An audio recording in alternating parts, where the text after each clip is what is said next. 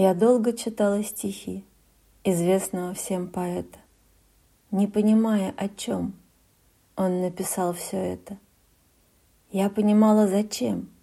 Душа рвалась, словно птица, и боль вытекала струей, пятная собою страницы. Он, видимо, много читал, а я половину не знаю. И строчки его для меня пустой болтовней улетают.